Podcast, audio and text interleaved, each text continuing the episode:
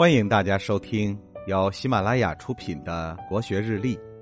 今天是五月二十一日，二十四节气的小满。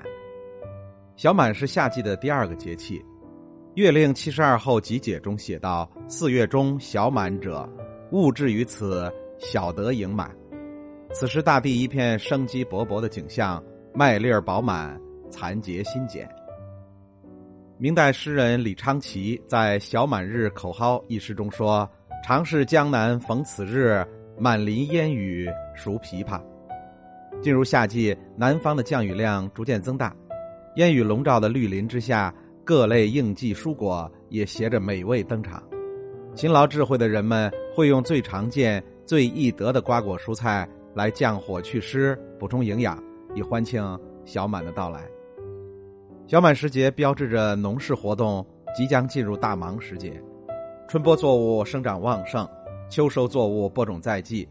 欧阳修用“麦穗出奇稚子娇，桑叶正肥蚕食饱”的诗句来赞美小满的美好，或许更带着他对农民殷实生活的一些期许。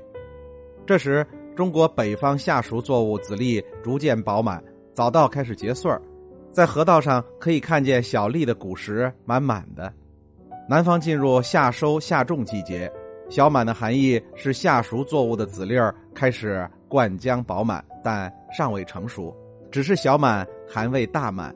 农家人从庄稼的小满里憧憬着夏收的殷实。明代大画家文征明的儿子文鹏写了一首小满诗：“我爱江南小满天，时鱼初上带冰鲜。”一生戴胜残眠后，插遍新秧绿满田。文鹏看到的是浓浓春意和丰收的希望。小满时节承载着一年的希望，也是最符合中国人气质的节气。菜根谭里讲：“花看半开，酒饮微醉，凡事都要适度。”就像花开到将盛未盛，酒喝到欲醉未醉的时候，才是最好的。